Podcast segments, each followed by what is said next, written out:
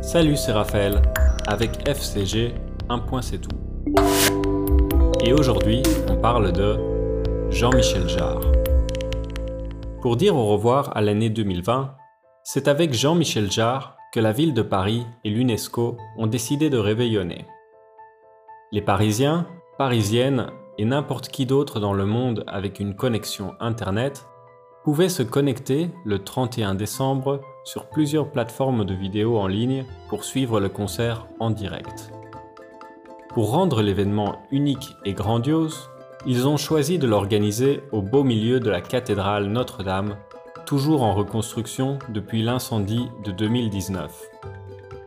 Et, pour peu que vous soyez équipé d'un casque de réalité virtuelle, il était possible de se trémousser sur la piste de danse dans une foule de personnages virtuels.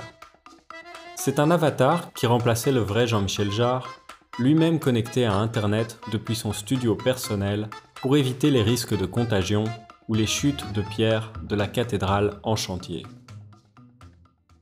Jean-Michel Jarre est un habitué des événements grandioses puisqu'il détient quatre records Guinness des plus grands rassemblements de personnes pour des concerts.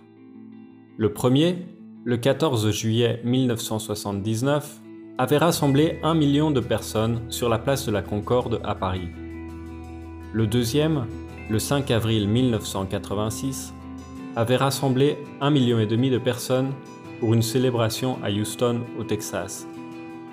Le troisième, pour la fête de la Fédération, le 14 juillet 1990, avait rassemblé 2 millions et demi de personnes à la Défense à Paris.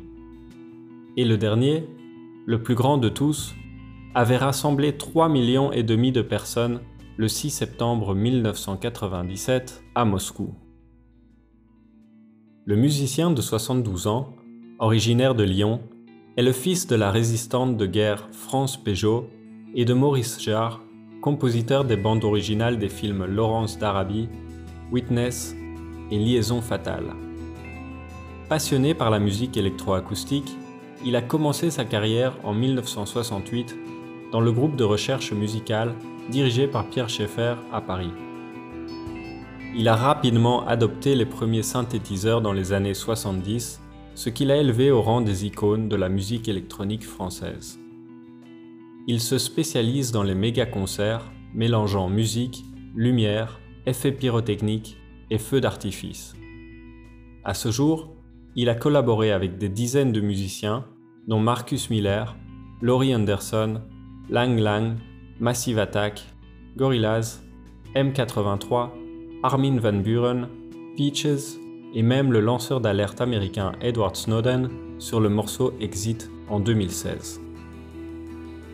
Si vous avez envie de repasser la soirée du Nouvel An, le concert est disponible sur la page YouTube de Jean-Michel Jarre.